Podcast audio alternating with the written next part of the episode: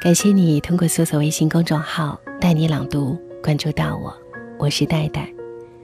今天分享的文章来自作者林一福。你能这样生活，就超越了百分之八十的普通人。今天例行读书的时候，看到了一个句子：没有人在少年的时候想成为一个普通的人。这句话突然就像一阳指，一瞬间就戳到了我的心坎儿。传说每只妖精都有琵琶骨，被抽走了就离开了。大概每个少年都曾经梦想过叱咤风云的炸出一番天地，最后却都被抽去了那条琵琶骨，做了世间最俗气的佣人。小时候，我们学校要求女孩子都必须把头发剪成齐耳短发，唯独舞蹈队的孩子不需要。所以，即便练舞蹈基本功，被老师压得胯下酸疼，强忍着，把牙齿咬得咯咯作响，也要坚持下去，只为了留下与众不同的长头发，在走进学校大门的时候，飘逸地甩一甩。这一份幼稚。便是当年不肯落入俗世的倔强。总觉得这个世界千人一面，而少年时的我暗暗发誓要做那个不一样的，让别人远观茫茫人海，第一时间就看到我。小时候，男孩子们做梦要做英雄，拯救世界；女孩们幻想成为公主，住进城堡。到了少年时，梦想就像抽了芽的树，开始有各自缤纷的形状，但没有人会幻想自己未来会站在人群中，碌碌无为的普通人。几乎每个人小的时候，都写过一篇命题作文，名叫《我的梦想》。如今回想起来，大家都想象未来的自己是音乐家、画家、科学家、工程师，总之都是人中龙凤。没有人想做坡上的一棵无名的小青草。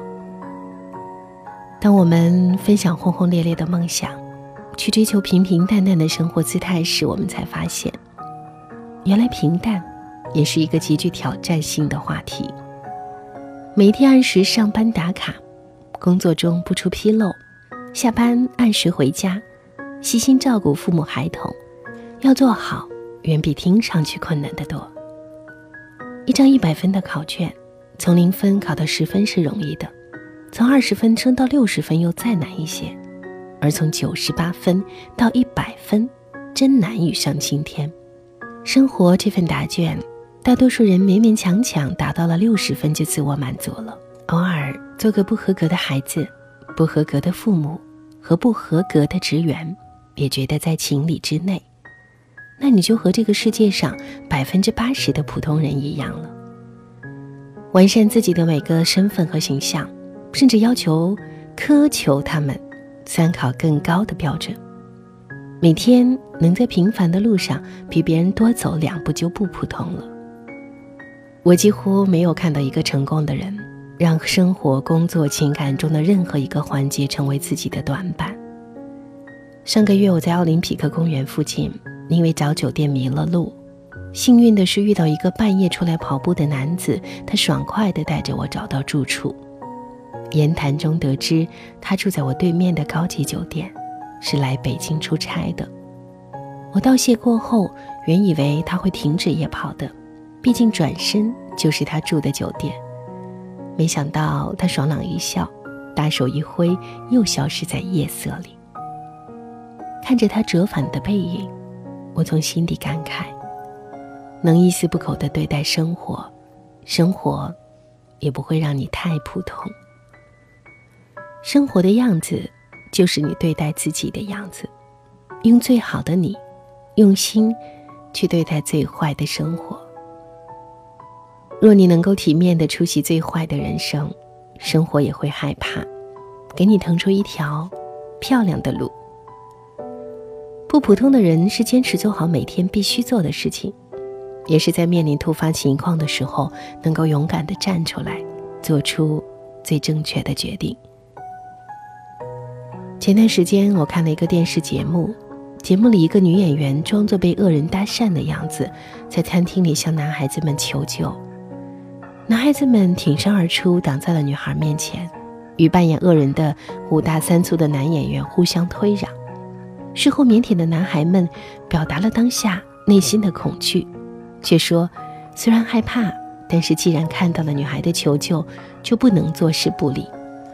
我翻了其中一个男孩的微博，言语间依旧是普通男孩的样子，偶尔玩玩网络游戏，周末宅在家里吃外卖，和朋友谈笑。扎克打诨，很是可爱。好莱坞大片里的各路大侠，生活中也都是常人模样，区别只是在于临危不惧，临恐不乱。在胆小怯懦的各路人马纷纷缩手缩脚时，勇于临危受命。再往小了说，就是敢出来维护自己认为对的事。有的时候觉得，或许人越长大，越知廉耻。越懂胆怯，更不能像少年时那样，什么事都爱插上一组。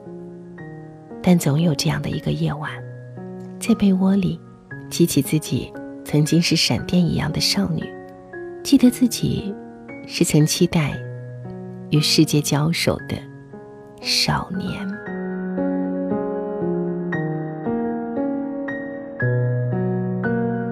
以上就是今天。带你朗读和各位分享的文章，我是戴戴。如果你对这篇文章有自己的共鸣，或者有自己的故事要讲给我听，你可以随时通过微信公众号搜索“带你朗读”找到我。带是不可取代的带，我在这里等你。听完节目记得早些入睡，晚安，亲爱的。